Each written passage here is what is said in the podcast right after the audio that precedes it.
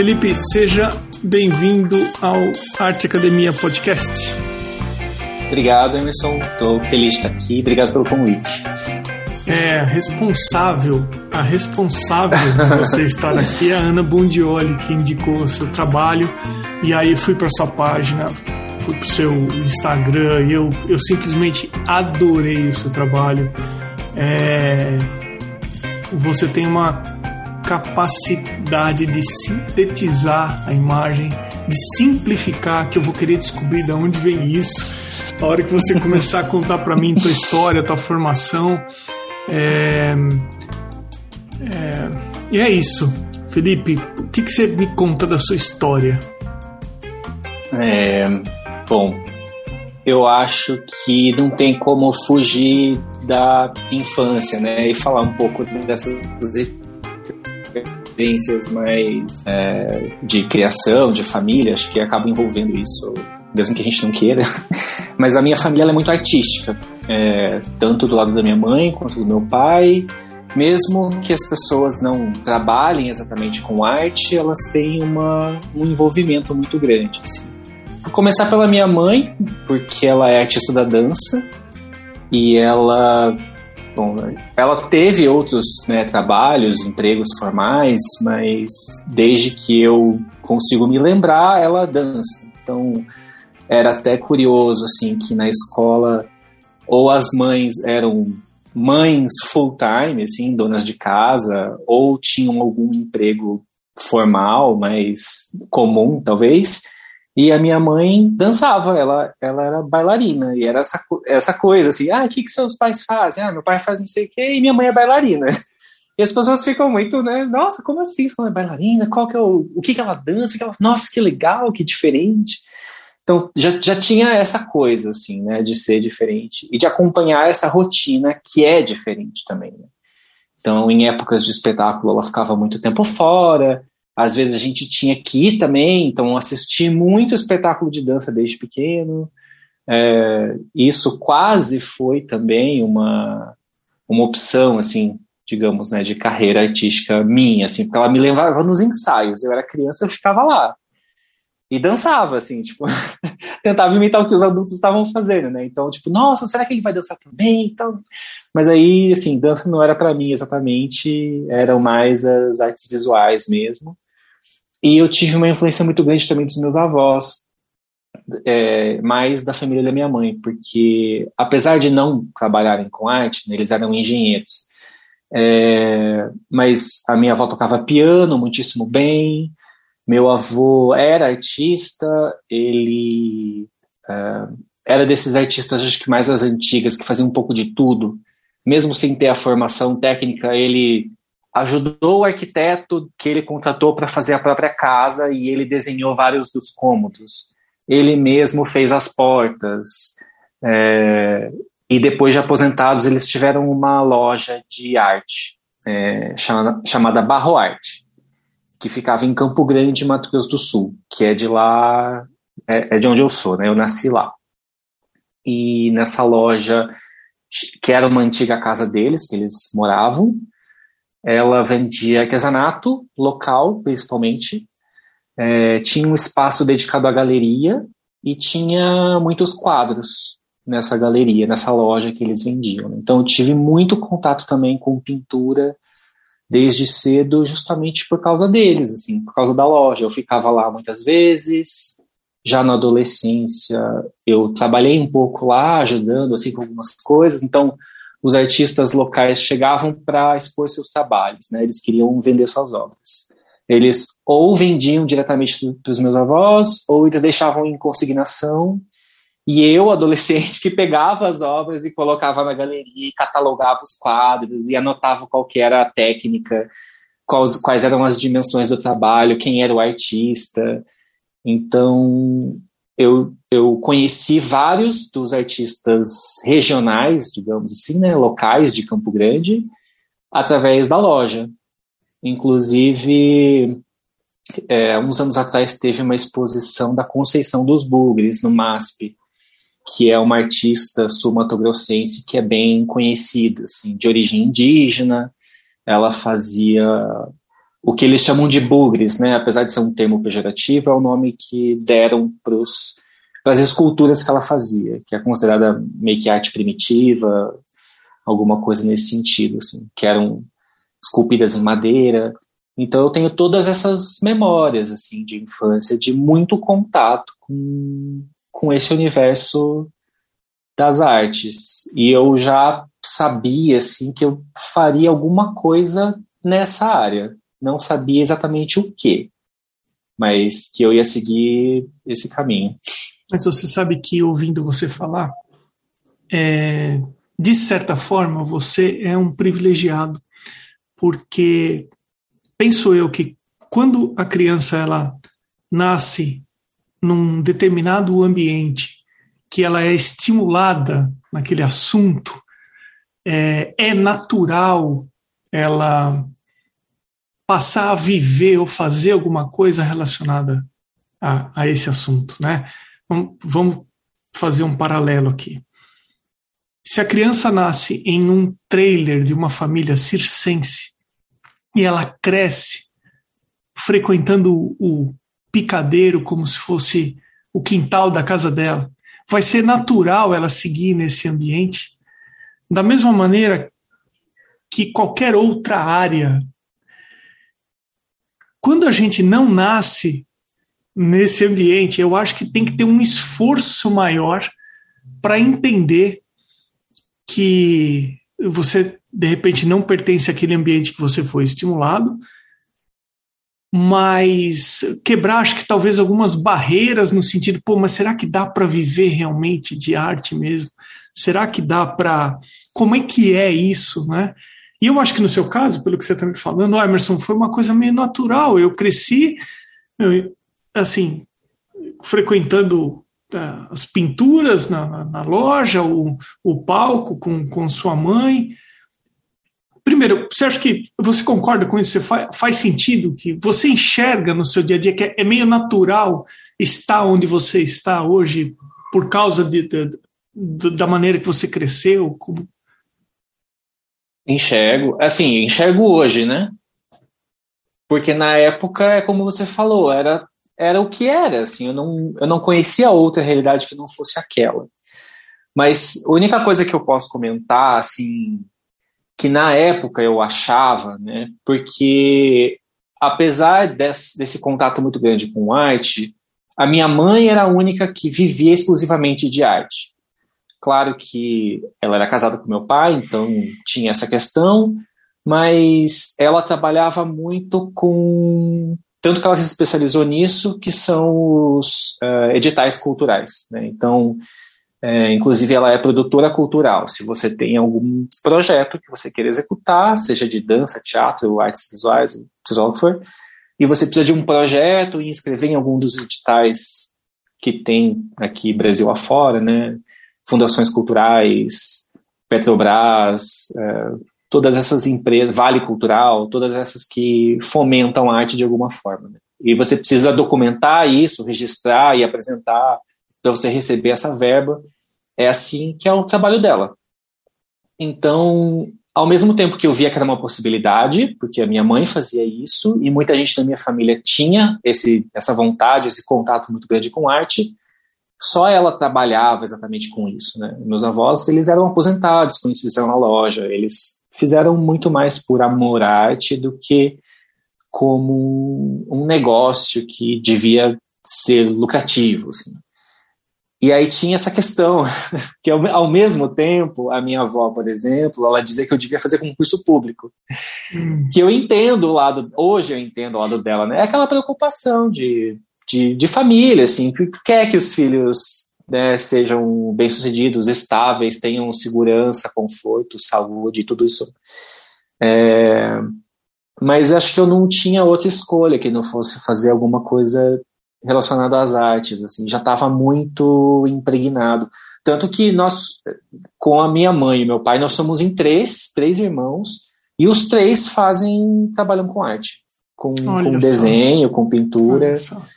Ô, Felipe, Seria e... estranho se eu dissesse que eu queria fazer, se eu quisesse fazer falar. é, direito. Acho que seria muito estranho, assim, eles iriam achar estranho. Como que foi o caminho da sua formação? O que, que você estudou? Eu estudei design gráfico porque em Campo Grande, é, naquela época, que era 2005, 2006, alguma coisa assim, eu estava terminando o ensino médio e o meu irmão, que é o meu irmão, é, ele é um pouquinho mais novo que eu, só um ano, é, ele já estava muito assim, que ele queria fazer artes visuais. E eu não sei se é uma competição de irmão ou uma necessidade de ter uma identidade que seja minha, diferente da dele, porque a gente era muito próximo em idade, a gente já era confundido com como se fôssemos gêmeos, né, irmãos gêmeos, assim, quando a gente era criança, um, as pessoas confundiam nós dois. É, eu decidi esperar um pouco em, em, tomar essa decisão do que eu ia fazer e eu tive a oportunidade de viajar um pouco, morar fora, fazer outras coisas que não tinham nada a ver, assim, é, com carreira, com vestibular, com só para eu ver o que, que eu ia fazer da vida, assim. e enquanto isso ele foi, fez artes visuais, se formou e, e logo em seguida já começou a trabalhar com isso. Eu fiquei esse tempo, assim, mais ou menos um ou dois anos, ainda pensando o que eu ia fazer.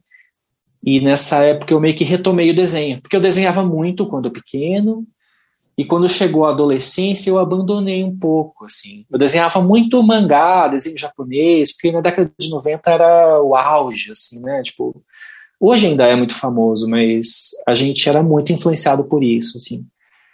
Tanto que meu irmão, ele queria fazer história em quadrinhos é, japonesas, né? Mangá. Ele queria ser mangaka. Mas não, isso não aconteceu. ele foi trabalhar com outra coisa. Meu irmão mais novo também acabou fazendo outra coisa mas também no, no desenho. E eu resolvi fazer design gráfico. Eu nem sabia que existia essa profissão, não sabia nem o que, que era. É, eu me mudei de cidade, eu, eu moro em Curitiba, é onde eu estou hoje. Eu vim para cá em 2008 e uma amiga minha me apresentou o curso porque ela tinha acabado de prestar o vestibular e, e passado nesse curso. E quando eu cheguei lá, eu me encantei, porque envolvia muito do que eu já gostava, que era desenho, que era a parte visual, e eu sentia que tinha algumas aplicações práticas assim que eu achava muito interessantes. É, e foi o que eu fiz, assim, e não, não me arrependo, sou muito feliz de ter feito design gráfico. Foi um curso que eu gostei muito, numa universidade muito boa, que é a Federal Tecnológica, que tem aqui, e me encontrei, assim, na faculdade mesmo foi uma experiência ótima. Eu era aquele cara super nerd que sentava na frente, que fazia tudo. Eu gostava de tudo, eu queria fazer de tudo um pouco, assim. Mas o curioso é que nem todo designer é ilustrador, mas eu já ia mais para esse caminho da ilustração. Então, tudo que eu podia resolver graficamente, visualmente, com desenho, eu usava desenho. Então, entre usar foto ou desenho, eu já usava desenho. É, entre misturar, fazer uma coisa só tipográfica, né, eu sempre juntava texto com imagem. Tanto que o primeiro trabalho de estágio, né, durante a faculdade mesmo, que eu tive foi num estúdio de ilustração, porque eu já queria experimentar, ver como é que era essa área. Então, a, a minha formação acabou sendo no design. Tá explicado esse seu poder de síntese que eu tô vendo nessas imagens aqui. Para quem quiser dar uma olhada no trabalho do Felipe, é arroba Felipe Leone underline e o Leone uhum. com i no final. Felipe, vamos falar um pouco do seu trabalho? Eu tô vendo aqui retratos, muitos por sinal, uma variedade uhum. de aplicações. Quais são os materiais, as técnicas que você gosta de trabalhar? É, eu gosto de várias técnicas. É, eu não não posso dizer assim que ah, eu sou um pintor, eu sou um artista que trabalha com guache especificamente, né? É, é o material que eu estou explorando mais no momento, mas eu gosto de experimentar com tudo, assim. Tanto que as técnicas mistas me interessam bastante. Assim, eu quero extrair o máximo que eu consigo de cada material. e, e o objetivo assim é o, o resultado final é, se talvez pede pela interferência aqui de algum outro material, né? Se ah, aquarela é o que vai expressar melhor isso que eu estou querendo dizer, eu vou para aquarela. E aí, se de repente no meio do caminho eu achar que eu preciso de um pouco mais de opacidade ou né, o guache vai ser super bem-vindo, vou para o guache. Então, é que por enquanto eu estou experimentando muito com o guache por causa do canal no YouTube que eu resolvi fazer ano passado, retrasado, foi um pouco depois que a pandemia começou, assim, que estava mais em casa, todo mundo estava, né, muito mais em casa, então. e aí eu senti um pouco essa necessidade de compartilhar um pouco com as outras pessoas, abrir um pouco, assim, os, os canais, as portas, né, para ter um pouco de troca, e aí eu pensei assim, bom, tem muita gente fazendo coisa com tinta óleo, que é o, né, considerado assim o, a técnica da pintura, né, a tinta óleo. E, o, e a aquarela também, a gente tem aquarelistas excelentes no Brasil, né, tipo, e todo mundo tem um amor, assim, para aquarela que eu, eu acho até curioso, assim, é ela é muito amada, ela é muito queridinha, né? E daí eu pensei assim, nossa, tem guache, né, guache tem essa ligação com o design, tanto que algumas embalagens, alguns produtos até tem designers gouache. E ele tem essa característica de ser mais. É, não tão archival, assim, né? De, de, você guardar por muito tempo, de ser aquela coisa meio propaganda, cartaz. Daí eu achei que tinha um pouco a ver também com a minha formação de designer. E daí eu acabei indo pro gouache, também porque tinha pouca gente fazendo, assim. Pelo menos. É, abertamente assim, né? Eu não, não conhecia muitos artistas brasileiros que trabalhavam com o guache. E aí eu quis falar sobre isso, assim, e, e correr atrás de informação também. E daí achei também que era muito escasso. Tem muita coisa em inglês, muita coisa gringa que é muito boa, gente muito boa no guache, mas em português é, eu não, não achava muito. É, até em materiais, assim lojas mais especializadas têm muito mais quantidade em tintas óleo é, e aquarelas do que marcas de tinta guache. Ainda fica mas essa o coisa que você muito, tá falando... é pintura infantil. É, então, mas o que eu, você está falando bate com a minha experiência no, no podcast. Eu já entrevistei mais de 150 artistas. No começo, eu consegui equilibrar artistas que pintam a óleo, com aquarela, às vezes só o desenho, mas foi ficando mais difícil e tem sido cada vez mais difícil encontrar artistas a óleo e cada vez mais fácil a aquarela. Acho que a aquarela ela tomou um, um, um tamanho assim que é impressionante. Mas guache é muito difícil.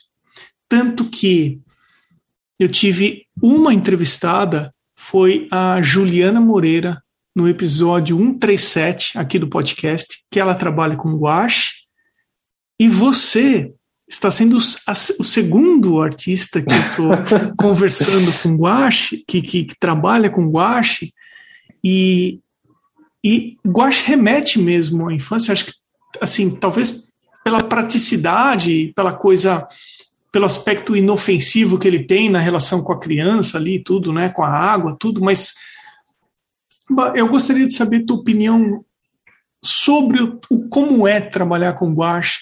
O que, que você considera que é um guache que quando você terminou sua ilustração sua pintura, você fala, pô, o guache é legal por causa disso. Você tem isso, Felipe? Eu diria que é a opacidade dele. Assim. É, como característica mais técnica, é uma pintura guache é, que eu acho muito bonita, tem aquele aspecto quase que aveludado, assim, um poder de cobertura sensacional, que é lindo, assim, eu acho lindo, né? E eu gosto muito da, da, do material, a versatilidade que ele tem. É, eu comecei a recomendar muito para as pessoas né, que querem aprender pintura e começar com algum material. eu acho o guache excelente, porque se você diluir, ele parece uma aquarela, você consegue resultados até parecidos. Se você trabalha com ele mais, é, mais espesso, assim, você tem um poder de cobertura ótimo, que você consegue sobrepor camadas. O fato de ser a base d'água facilita muito, porque você não precisa de nenhum outro material que não seja uma superfície, pincel e a tinta em si, não precisa de diluente, secante e, e outras coisas, né? Então acaba barateando também um pouco, né, para você aprender. E acho que se você quer aprender o básico de pintura, assim, né, os fundamentos, se você for passar depois para um óleo, acho que não, não, não tem, assim, uma grande barreira, né. Acho que é até diferente da aquarela, porque ela é bem mais específica na maneira de, de trabalhar, né? É, essa coisa de você começar pelos claros, preservar o branco do papel, ela tem uma coisa que é muito dela, assim, que é muito característica dela. O guache acaba sendo mais desse dessa versatilidade mesmo, que eu gosto. Né? Eu, ele aceita bem também outras técnicas. É, dá para começar com aquarela, depois ir para o guache, dá para misturar um pouco com acrílico também. Acho que eu gosto disso, assim. Você falou uma coisa interessante. Você falou assim, Emerson, eu vou atrás da técnica que eu acho que vai expressar melhor aquilo que eu estou procurando, que eu estou buscando. Tem algumas pessoas que elas, e talvez seja a maioria, que elas aprendem uma determinada técnica e elas passam a vida se especializando naquela técnica. É, aquela técnica é a dela. O que você me falou não, não encaixa exatamente nisso. Eu falo assim, ó, pode ser guache, aquarela, óleo, ou até misturar as técnicas. É, então, assim, é uma, é uma abordagem um pouco diferente. Né? Você vai buscar aquilo que você está precisando, independente da, da, da, técnica. Mas dentro disso, dentro do teu universo de criação, onde que você tem mais dificuldade? E aonde você acha assim, não, Emerson, aqui eu estou confortável, quando chega nessa parte aqui eu me garanto. Você tem isso meio claro? Não? uh, não sei se eu tenho isso tão claro, deixa eu pensar um pouco porque eu, eu tô num momento bem de transição, assim, porque eu me formei em 2011 na, no design e trabalho, trabalhei com design gráfico é, durante esses últimos 10 anos, praticamente. E com ilustração também, né? Trabalhos de ilustração eu sempre fiz um pouco, assim, capas de livro, ilustrações infantis, apostilas, é, rótulos de cerveja, daí eu fazia tanto a marca quanto, quanto a ilustração que vai no rótulo, o pacote completo. E eu sempre gostei disso, assim, na faculdade, os movimentos artísticos que eu conheci nas disciplinas de história da arte, história do design, que eu mais me identificava era com aqueles como é, sei lá, o Art Nouveau ou o movimento Arts and Crafts, que você tem essa abordagem meio que geral, assim, é, então, sei lá, sei se você já foi para Barcelona e conseguiu ver alguma é, uma daquelas obras né, do Art Nouveau que a, a, a, arquitetura é Art Nouveau, o objeto, o design do objeto é Art Nouveau, o cartaz que está na parede, a pintura, sabe essa qualidade das coisas, assim, esse comprometimento com a estética que é meio que total, assim, eu adoro isso. É, então eu gosto de fazer todas as etapas. Então eu queria fazer a letra, queria fazer o desenho, eu queria fazer o projeto todo. E daí é, eu senti que trabalhando esses anos todos na, no ramo do design gráfico, né, em agências de design, eu estava perdendo um pouco disso, porque com cliente, prazos e coisas, você não, você não pode, assim, uma empresa disponibilizar um funcionário, né, no caso eu, ah, beleza, fica aí fazendo. Faz tudo, você, sozinho. Não dá, você precisa de uma equipe, você precisa dividir os processos, você faz só uma etapa. E nem sempre você tem nem contato com o resultado final do que você criou. Porque aquilo foi passando na mão de um monte de gente, chegou lá e você já tem outro para fazer, e a coisa já foi, já andou, você já nem sabe mais onde está, e eu sentia um pouco disso, assim, eu queria de volta esse domínio do completo, assim, e fui me afastando, estou me afastando ainda aos poucos do design gráfico e entrando mais na ilustração e na pintura, e mais especificamente na pintura nesses últimos anos. É, acho que início da pandemia, provavelmente, quando eu comecei a estudar mais os fundamentos da pintura, porque eu nunca tinha estudado antes. E, inclusive, nunca. Estou estudando formalmente pela primeira vez, inclusive com o Alexandre Heider, que eu ah, que já legal. ouvi o episódio dele aqui no podcast é, que está sendo super legal e estou aprendendo né, tinta óleo agora pela primeira vez. E é o meu primeiro curso de pintura, porque o que eu aprendi até hoje foi fazendo e foi assistindo vídeo no YouTube, basicamente. Assim. E tem muita coisa, muita coisa boa e muita coisa gratuita. E infelizmente tem a questão da língua, né, que para quem é, em português ainda tem muito menos conteúdo do que tem em inglês, por exemplo. Mas eu virei, assim, di, diria que eu tenho uma graduação em troco. É, Só nos vídeos que ele disponibiliza é, de graça. Em né? James Gurney, eu assisto tudo que o cara faz. Assim, comprei os livros, fico estudando, fico em cima. Inclusive, ele é a, um dos responsáveis, talvez, né, por eu estar usando guache, acho que é o James Gurney, assim, porque ele usa muito guache. Eu falei, poxa, esse cara faz isso que ele faz com guache, ah, então essa. Eu, eu, eu vou, vou atrás desse material. Eu sei que o material não é. Não vai me limitar, entende? Tipo, não que eu vá chegar a ser tão bom quanto o cara, mas é, o material permite né, você fazer coisas excepcionais. E daí, só para tentar né, responder a tua pergunta, eu acho que como eu ainda sou meio que novato na pintura, porque eu ainda estou estudando, ainda estou desenvolvendo um, sei lá, um estilo, não sei se dá para chamar assim, mas uma linguagem, um tema. Eu acho que ainda o meu resquício de design é, o, é a parte que eu faço melhor, que é meio que projeto, assim. Visualizar o que eu quero, pensar nas etapas, ir atrás das referências, setorizar. Se eu, eu sei que eu preciso fazer primeiro um sketch, depois eu vou escanear, eu vou passar para o Photoshop, eu vou tratar a imagem, vou. Isso eu consigo fazer assim, Método. Consigo, sabe, é, eu, consigo descrever, assim, se eu precisar escrever no papel, tipo, cada etapa do que, que eu vou fazer, eu consigo. E eu sou meio metódico, assim, sou bem metódico, na verdade, no meu processo, então eu acho que essa é a parte que eu tenho mais facilidade.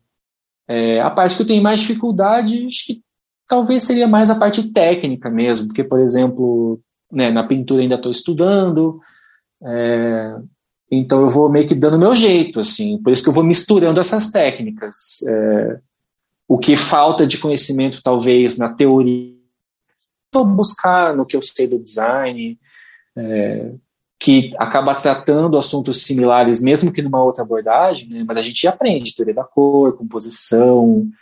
É, então eu vou agregando as coisas, assim, meio que juntando Felipe, é... você, assim, a minha formação também é em design, mas é em design de produto, ah, é? não em design ah, gráfico. Ah, legal. E por um tempo eu dei aula para as turmas de design, eu dava aula, uma das matérias era metodologia de projeto.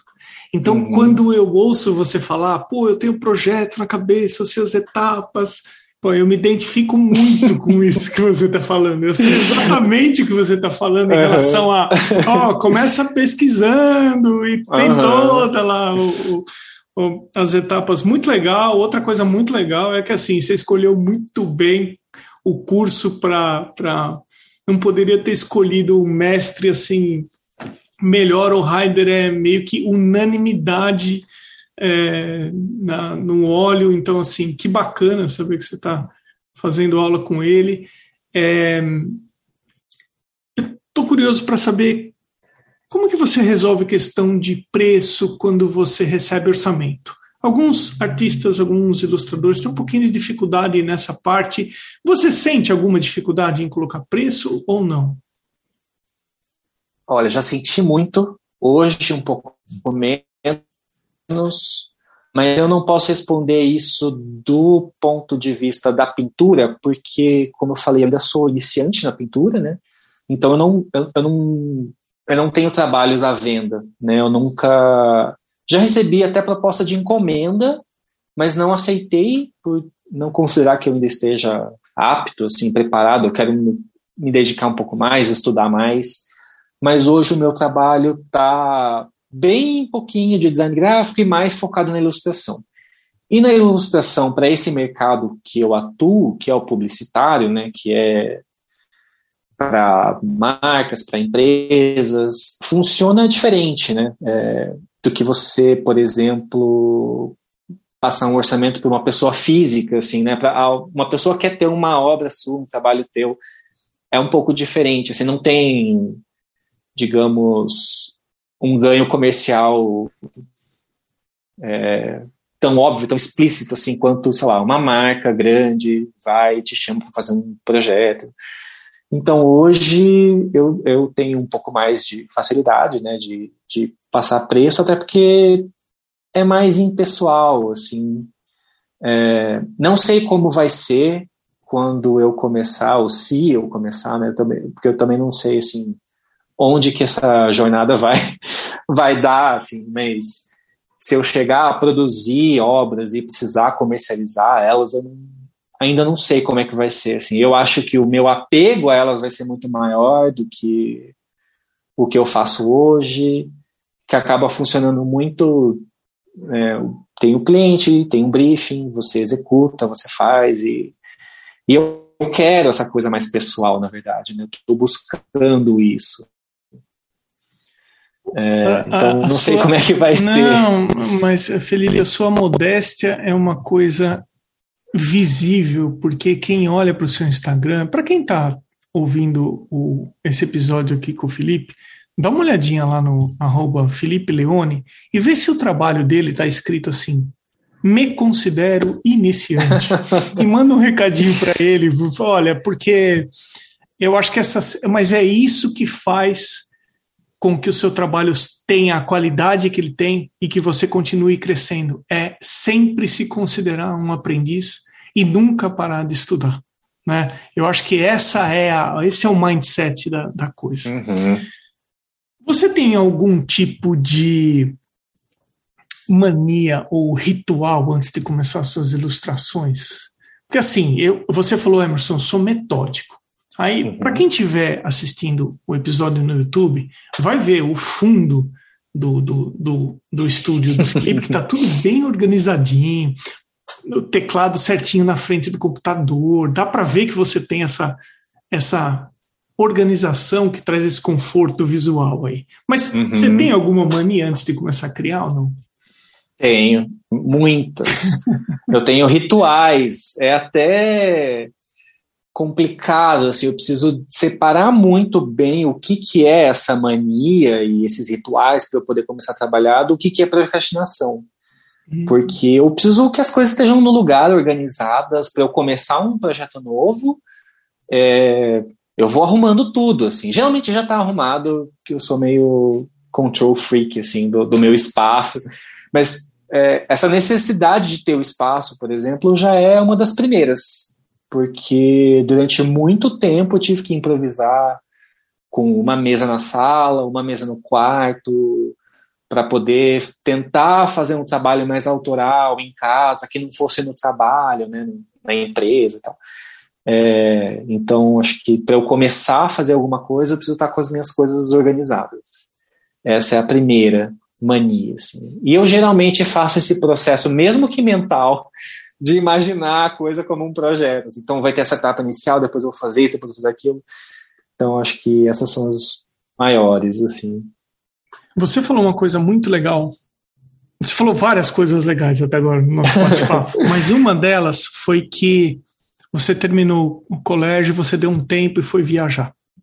Uhum. Eu já comentei aqui no podcast mesmo que eu acho que quando a gente chega lá nos 18, 17, 19, que você tem que decidir uma carreira, a gente não tem maturidade para identificar. Ah, não, eu. Sim, não, não, não vou dizer que é todo mundo. Assim, tem gente que tem já, desde bem cedo, algo que quer seguir, mas a grande maioria não tem. E você fez uma coisa que eu acho muito legal e muito importante. Você parou, você foi viajar, foi conhecer outra cultura, foi conhecer outras coisas, e depois, quando você voltou, penso eu, você voltou já com a ideia bem mais amadurecida em relação ao que fazer. E pegando de lá até a experiência nos seus dias atuais, tem alguma coisa que você aconselharia quem está começando a fazer? Ou quando você olha para trás, fala, Emerson, olha, eu acho que eu poderia ter feito além disso outra coisa também, enfim. Você tem algum tipo de sugestão, de conselho para dar? Hum, eu acho que, primeiro, essa questão de parar e lá, fazer alguma outra coisa, viajar. É, eu sou muito grato por ter tido essa oportunidade, porque é uma coisa que pouca gente tem. Eu lembro nessa época de conversar com uma amiga assim e falar que eu ia fazer isso. Na verdade, que eu já tinha feito, né? Eu tinha voltado já para o Brasil e ela me deu um puxão de orelha. Ela falou assim: Ah, porque você pode, né? Porque tem muita gente que não pode.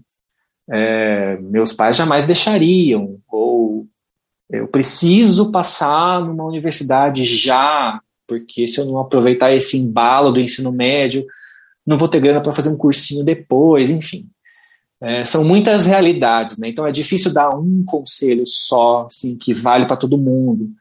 É, para quem tem essa oportunidade, como eu tive, eu acho excelente. Eu 100% concordo com você. Assim, eu, 16, 17 anos é muito novo para saber o que vai fazer.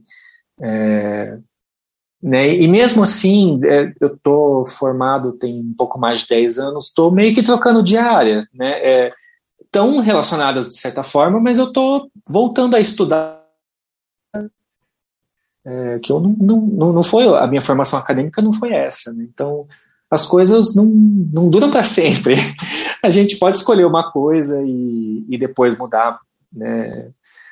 Mas eu acho que não esperar pelo momento ideal, porque eu acho que essa coisa minha de ser muito metódico e as coisas precisam estar todas organizadas e arrumadas. Eu comentei sobre o meu espaço aqui, demorou muitos anos até eu conseguir morar num lugar que comportasse né, um quarto que eu dedicasse esse espaço especificamente para ser um ateliê barra escritório. E eu esperei muito tempo para começar a me dedicar mais ao desenho da pintura, justamente por causa disso, porque eu não tinha esse espaço antes. Então eu não conseguia ter essa coisa da mania que você comentou, de estar tá com tudo organizado para poder trabalhar, e eu acho que isso pode ter me atrasado anos aí. Quem sabe eu produziria muito mais é, né, se eu não tivesse esperado mas, enfim, é, é difícil, né? Não dá para saber. Assim. As coisas que a gente tomou são as coisas que a gente tomou e quem eu sou hoje é graças a tudo que já passou, já aconteceu. Mas eu acho que para quem é mais jovem, está ainda nessa fase de decidir o que vai fazer, é, quem tiver essa oportunidade de esperar um pouco para escolher, ótimo. Quem não tiver, enfim, é, tente seguir ao máximo né, a sua vocação, o que você está afim de fazer, mas saiba que não é errado mudar de ideia depois, ou tentar fazer outras coisas depois, ou continuar aprendendo, é, e não espere o momento ideal, assim, porque não vai ter o momento ideal. Se está com vontade de fazer alguma coisa, na, dentro das suas possibilidades, vai e faça. O que você conseguir fazer é, o melhor que você conseguir fazer ali dentro das suas possibilidades, porque se ficar só esperando, a gente depois vai chegar lá, nossa, podia ter feito e não fiz. E acho que isso é um dos piores sentimentos, assim, né? De é se arrepender de ter feito. É, e não de, de não, não ter, ter, feito, né? É, de, é, se arrepender de ter feito ao invés de se arrepender de não ter feito, né? É, Acho que é, é isso, melhor uh -huh. essa situação de não, eu fui lá, eu ok, não era pelo menos mim, eu tentei, né? exatamente, né? mas eu tomei uma ação naquela direção. Felipe, a gente está chegando no nosso final aqui. É, tem alguma coisa disso que a gente conversou que você acha que faltou, que você gostaria de deixar gravado aqui no teu episódio?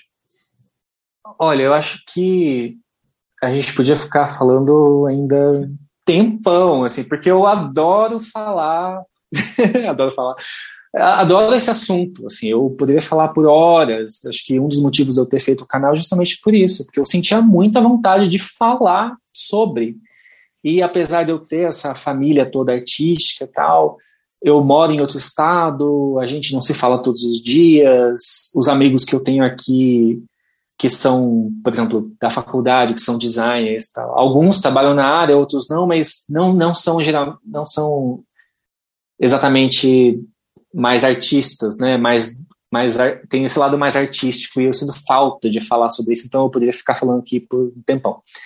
É, mas eu acho que uma coisa legal de dizer, porque como eu comecei a expor um pouco mais o meu trabalho, tanto no Instagram quanto no YouTube, eu recebo alguns comentários. Ainda é uma coisa muito é, pequena, assim, para os padrões de né, redes sociais, YouTube, coisa e tal, mas para mim já é muita coisa e eu considero um grande, uma grande conquista, assim, é, ter aberto esse canal de comunicação com as pessoas e as mensagens que eu recebo são muita gente tem essas dúvidas, né, que a gente, durante o episódio de ah, eu não sou de uma família tão artística assim, não, não tive tantas oportunidades, estou em dúvida do que, que eu vou estudar, do que, que eu vou fazer, é, mas eu acho que, assim, fazer o melhor que a gente pode com o que a gente tem, é, né, tentar, pelo menos, não, não, não deixar de fazer, porque não tem o melhor material, é, sempre vem essa pergunta, né, do qual material que eu compro, olha, o que você conseguir comprar, é. Eu sei que é caro. É, todos os materiais artísticos são caros. Qualquer técnica que você escolha vai ser caro.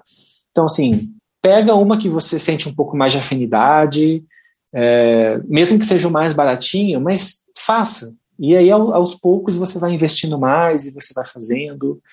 É, e mesmo para mim, por exemplo, né, que já tive esse contato desde cedo, não foi uma decisão super assim também é, teve um pouco também de, de, de, pesar, assim, de tipo, pô, será que eu devo escolher isso mesmo? Será que se eu não fizer uma outra coisa? Mesmo sabendo que eu não ia gostar tanto, mas é, eu sei que tem um peso nessa escolha, né? Que para outras pessoas pode ser até mais difícil. Mas mesmo que seja um hobby, não seja sua profissão exatamente, faça. Tipo, vale muito a pena fazer eu me sinto muito grato, assim, realizado quando eu estou desenhando e pintando. Pode ser só para mim, eu posso não mostrar para ninguém, pode ser pode ser que não me renda nada, assim, em termos de, né, em termos financeiros ou sei lá nas redes sociais ou seja lá o que for. Eu acho que é, é muito gratificante. Então sempre incentivo as pessoas a fazerem, fazerem arte. Legal. É, Felipe, eu uh, sempre divulgo o nome de quem apoia esse podcast. Depois eu vou te perguntar sobre o seu canal do YouTube, deixar você ah, tá. à vontade para comentar, que você citou algumas vezes, mas uh, são pessoas que apoiam esse podcast, eles foram até o arteacademia.com.br, na página podcast, tem duas opções, 10 reais por mês, 30 reais por mês.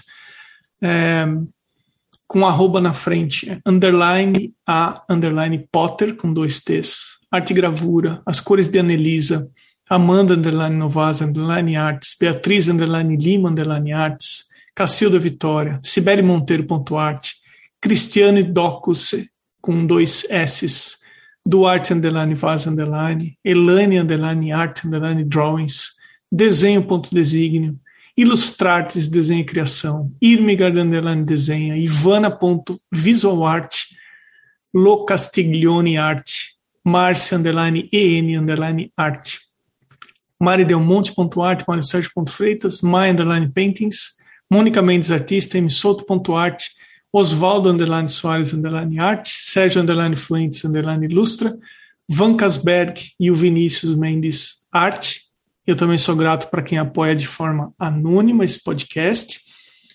Felizmente a lista vem aumentando.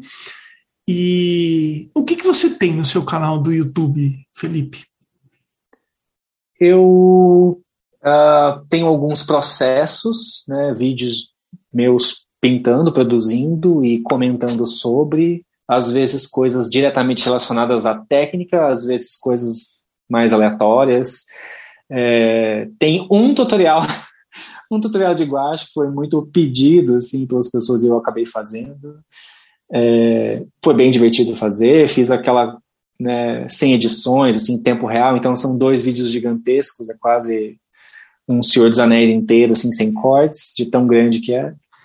é. Tem poucos vídeos ainda, porque é um hobby meu. O YouTube não é nada super profissional e, enfim, não, não, não pretendo, assim, ser youtuber e ganhar dinheiro com isso não é a, não é a, a, proposta. É, não é a proposta. É mais realmente compartilhar o processo, falar um pouco sobre o que eu penso sobre esse assunto, porque eu tenho muitas coisas que eu gosto de, de conversar sobre esse assunto.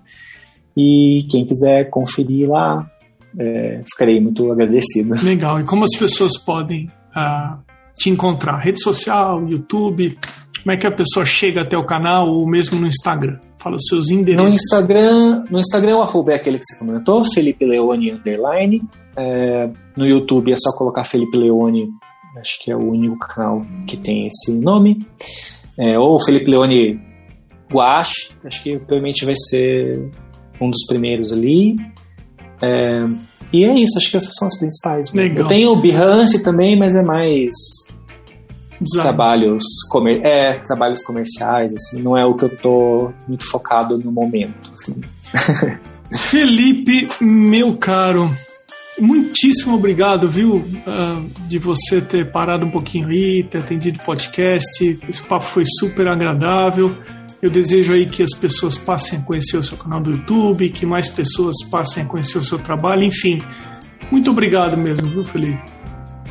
Ah, Emerson, eu agradeço, foi super legal. E eu já conhecia o podcast.